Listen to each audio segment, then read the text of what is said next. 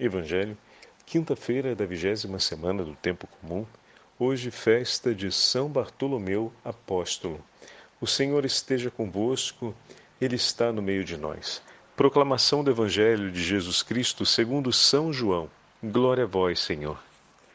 Filipe encontrou com Natanael e lhe disse: Encontramos aquele de quem Moisés escreveu na lei, e também os profetas Jesus de Nazaré, o filho de José. Natanael disse: De Nazaré pode sair coisa boa? Filipe respondeu: Vem ver. Jesus viu Natanael que vinha para ele e comentou: Aí vem um israelita de verdade, um homem sem falsidade. Natanael perguntou: De onde me conheces?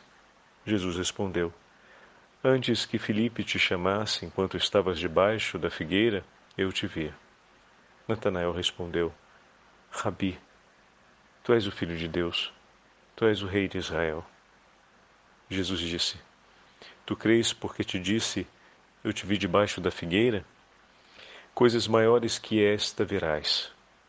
E Jesus continuou: Em verdade, em verdade, eu vos digo: vereis o céu aberto e os anjos de Deus subindo e descendo sobre o Filho do Homem. Palavra da salvação. Glória a vós, Senhor. Quinta-feira da vigésima semana do Tempo Comum, hoje festa de São Bartolomeu Apóstolo. Em nome do Pai, do Filho e do Espírito Santo. Amém. Queridos irmãos e irmãs, a Santa Liturgia nos dá hoje a grande alegria de celebrarmos a festa de São Bartolomeu Apóstolo. E o Evangelho que nos é entregue é o primeiro capítulo do Evangelho de São João. São João é o único evangelista que faz referência ao nome de Bartolomeu. Como assim, Padre Fábio? Bartolomeu não é um nome? Sim, Bartolomeu é um nome, é uma forma de identificar a mesma pessoa.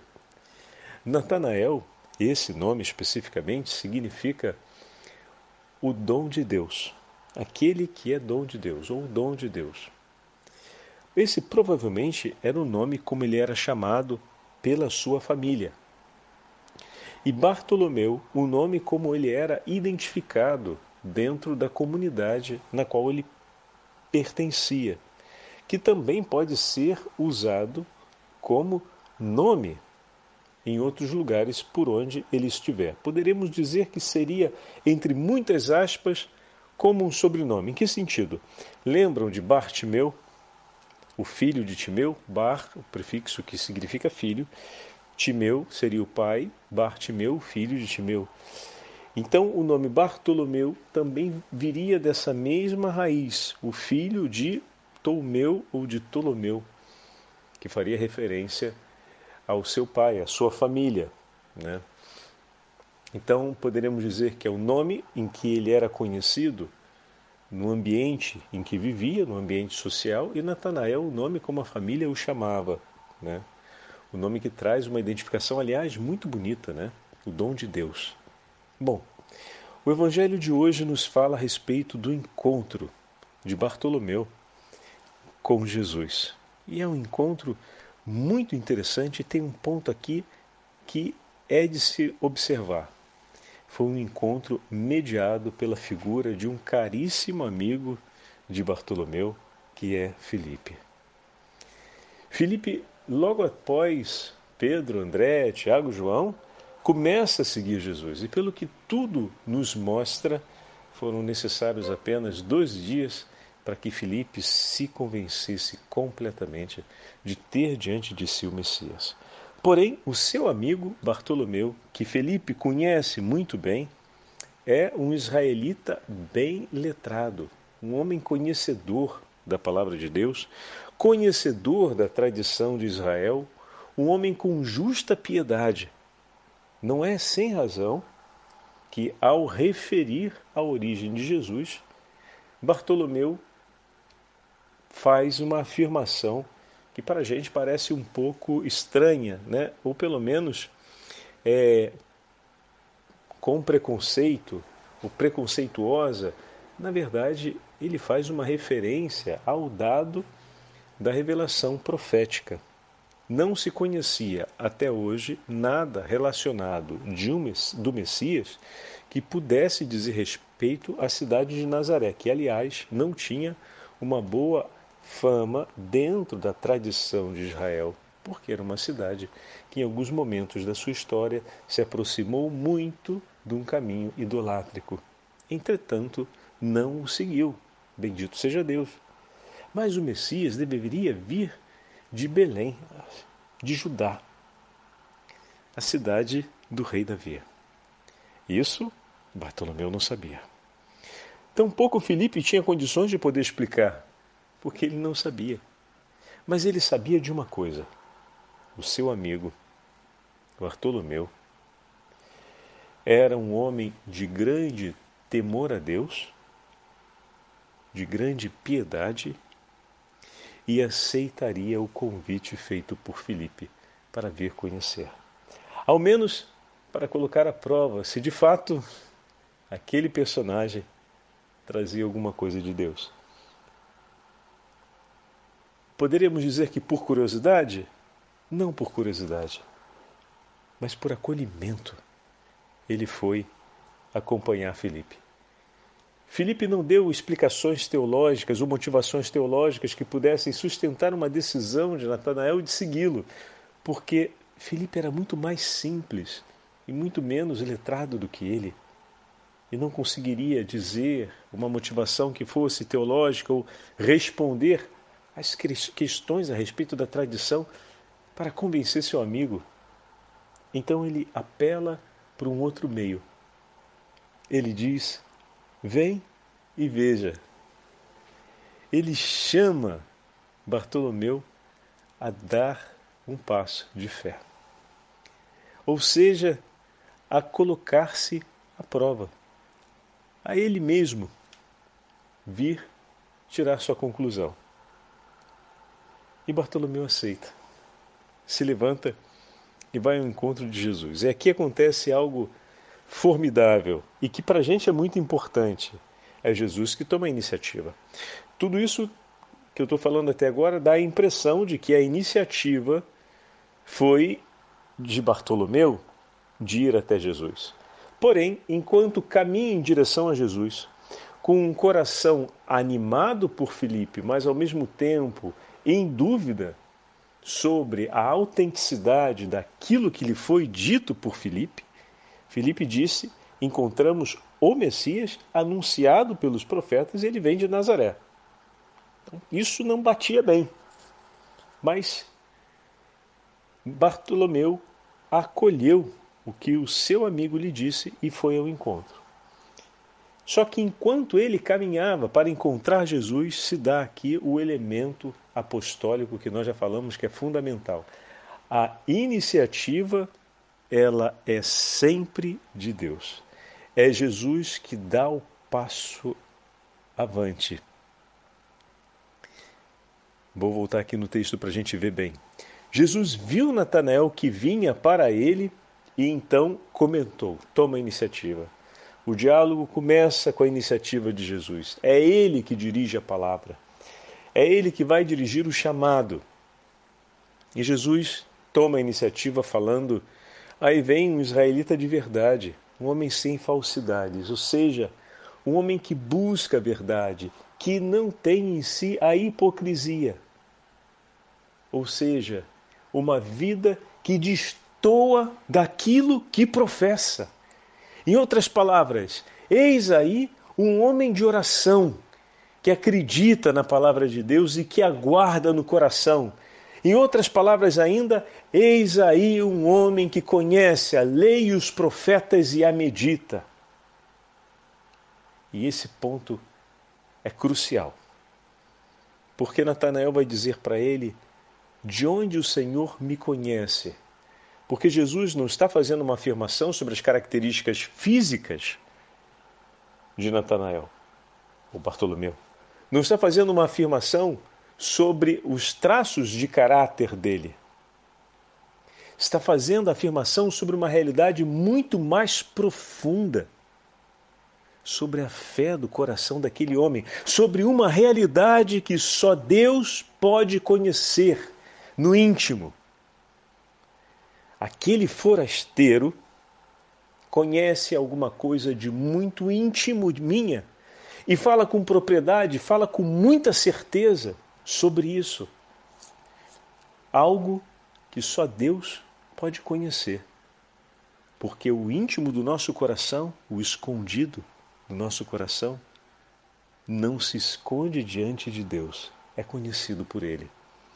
E o que Jesus fala está colocando luz claríssima sobre o íntimo do coração daquele homem, que só Deus poderia conhecer. E agora, o golpe decisivo para que ele pudesse fazer a sua primeira afirmação de fé. Claro que ainda não é a afirmação no Filho do Deus vivo ressuscitado, essa afirmação chegará com o tempo, mas o primeiro passo é dado aqui.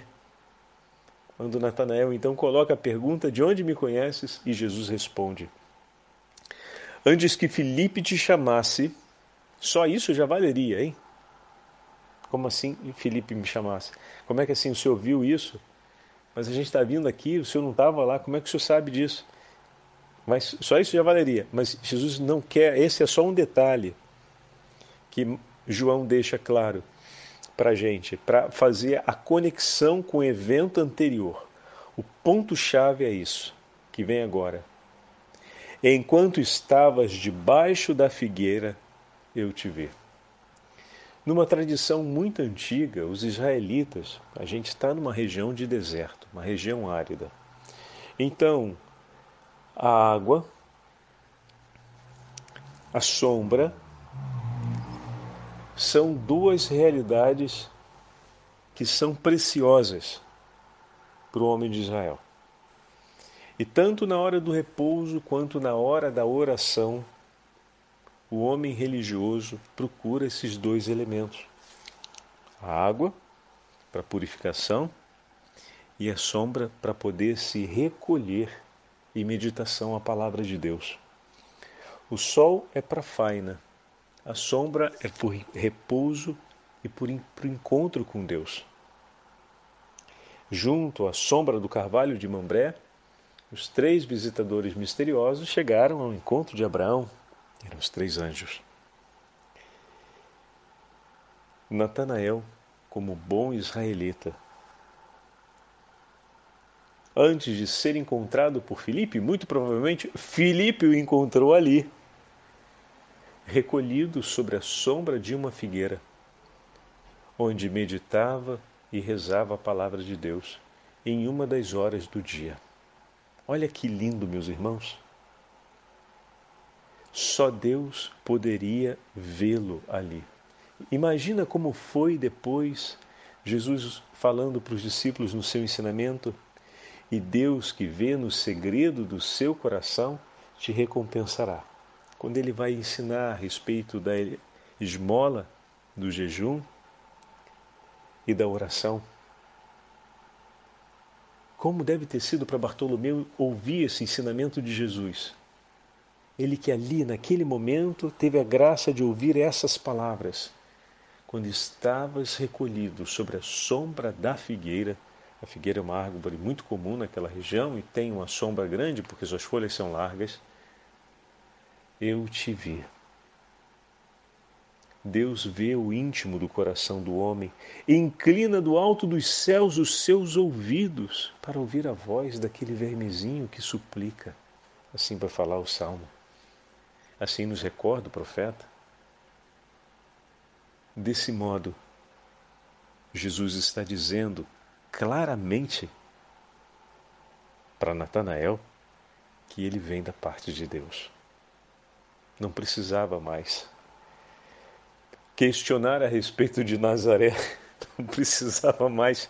Fazer outras perguntas, porque com todos esses testemunhos evidentes, para o coração de um verdadeiro israelita que conhece a palavra, que conhece os profetas e a lei, que conhece a tradição e que busca vivê-la de fato, sem hipocrisia, os gestos de Jesus e as palavras de Jesus são inconfundíveis. são de uma clareza e de uma evidência para a qual ele não pode fechar os olhos. Por quê? Porque ele é um homem sem hipocrisias. Olha que lindo.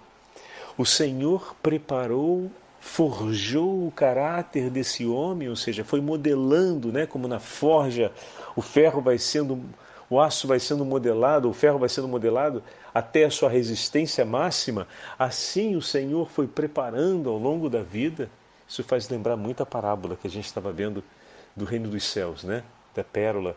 E bom, não é exatamente, me perdoem, é porque essa parábola da pérola é, foi uma parábola que vimos há pouco tempo que sempre me está muito cara ao coração. Nós falamos ontem a respeito dela, meditando sobre Santa Rosa de Lima, mas aqueles que participaram da celebração da missa é, aqui na Europa, ontem não foi, não ter, era a memória facultativa de Santa Rosa, então foi o dia do tempo ordinário, né? E não puderam acompanhar esse texto. Mas ontem falávamos a respeito da parábola do reino dos céus, em que ele é comparado ao mercante que vai comprar as, pérolas preciosas, né?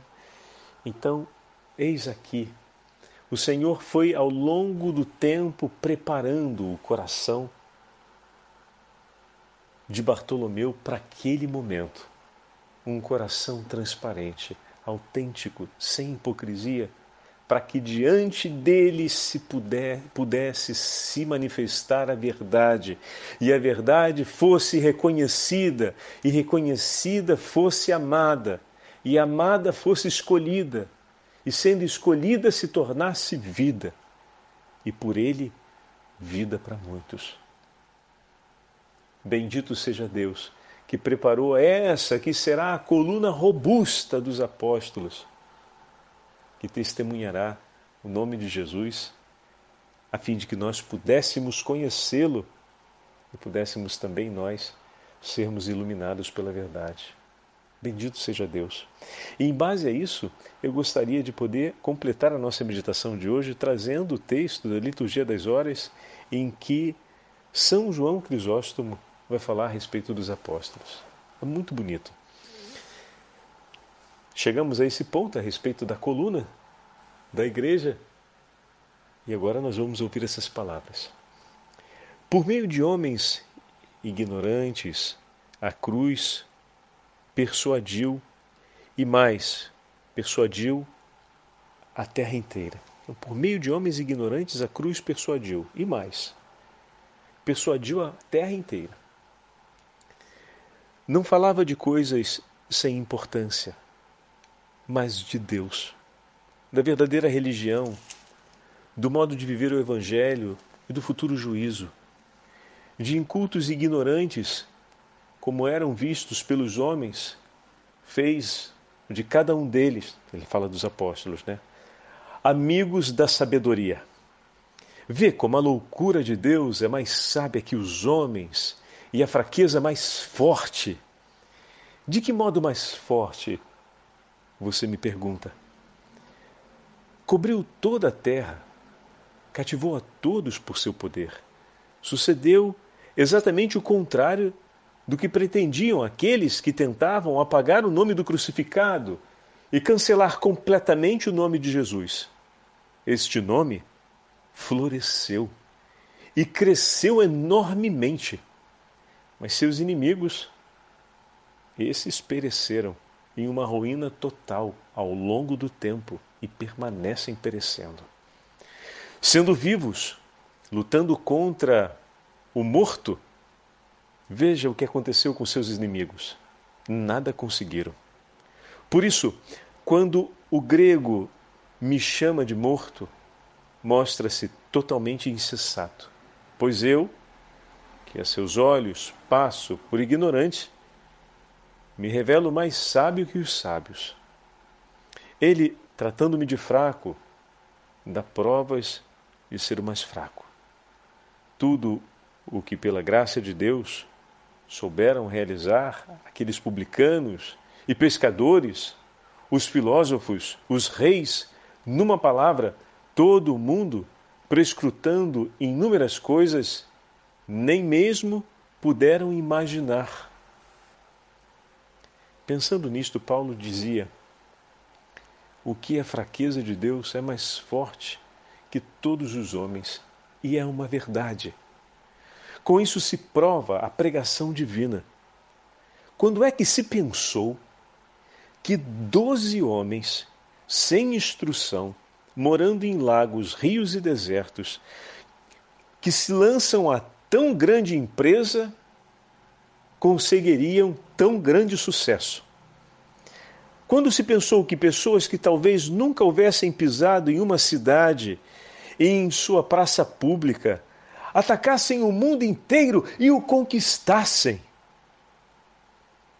Quem sobre eles escreveu mostrou claramente que eles eram homens medrosos, pusilânimes, em alguns momentos inseguros, sem querer negar ou esconder os defeitos que eles mesmos traziam, pois falam abertamente. Ora, este é o maior argumento em favor de sua veracidade. Que diz então a respeito deles? Que preso Cristo, o chefe, depois de tantos milagres feitos, vejam só, uns fugiram. O principal, então, o negou. De onde lhes veio que durante a vida de Cristo não resistiram à fúria dos judeus, mas uma vez que ele, o chefe, Cristo Jesus, foi morto e sepultado, visto que, como dizeis, Cristo não ressuscitou, nem lhes falou, nem os encorajou, então me expliquem como eles entraram em luta contra o mundo inteiro depois que todas essas coisas aconteceram não teriam dito ao contrário? Que é isso, afinal? Não pôde salvar ele a si mesmo? Vai proteger a nós depois de morto?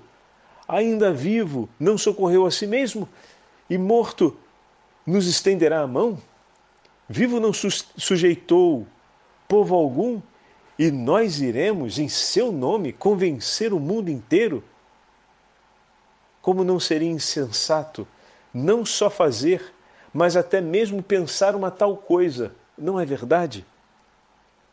Por esse motivo, é evidente que se não o tivessem visto ressuscitado e recebido assim a grande prova de seu poder e dele próprio, não tivessem por mandato recebido de junto dele próprio, não tivessem por mandato recebido o Espírito Santo, jamais se teriam lançado em tamanha aventura para conquistar tão grande êxito, porque Cristo está vivo com eles.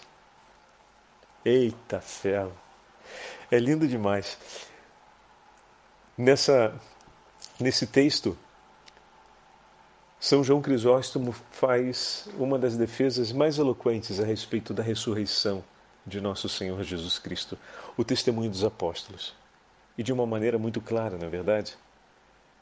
Durante a vida, poderiam ter feito tanto, mas pelo contrário, durante a vida de Jesus, demonstraram todas as suas fraquezas. Depois de sua morte, demonstraram uma força e uma sabedoria que nem mesmo o mundo inteiro, atuando contra eles, foi capaz de suprimi-los. E daí São João Crisóstomo, Crisóstomo diz: isso só foi possível porque eles viram algo que foi maior do que a morte. Porque eles receberam uma realidade maior do que a própria fraqueza. E porque eles permaneceram ao lado de alguém que não morreu, mas permanece vivo e é poderoso sobre todas as coisas. E aí ele fala: Eis aqui o testemunho evidentíssimo de que Cristo ressuscitou e está vivo no meio de nós. É de arrepiar. Fantástico. E hoje, na celebração da festa de São Bartolomeu, nos alegremos, meus irmãos, pois o Senhor está vivo no meio de nós. Bendiga o Senhor pelo dia do seu batismo, por pertencer à fé apostólica, por professar a fé conforme os apóstolos nos transmitiram, sem nada perder da fé verdadeira e legítima transmitida pelos apóstolos. Bendito seja Deus por, por sermos cristãos, católicos, apostólicos, romanos. Que o bom Deus nos abençoe pela intercessão da Rainha dos Apóstolos e pela intercessão dos santos apóstolos do Senhor, nós possamos perseverar na fé que recebemos por meio da Igreja. O Senhor esteja convosco, Ele está no meio de nós. Pela intercessão da Beatíssima Virgem Maria, Rainha dos Apóstolos, e pela intercessão dos santos apóstolos do Senhor, abençoe-vos o Deus Todo-Poderoso, Pai, Filho e Espírito Santo. Amém.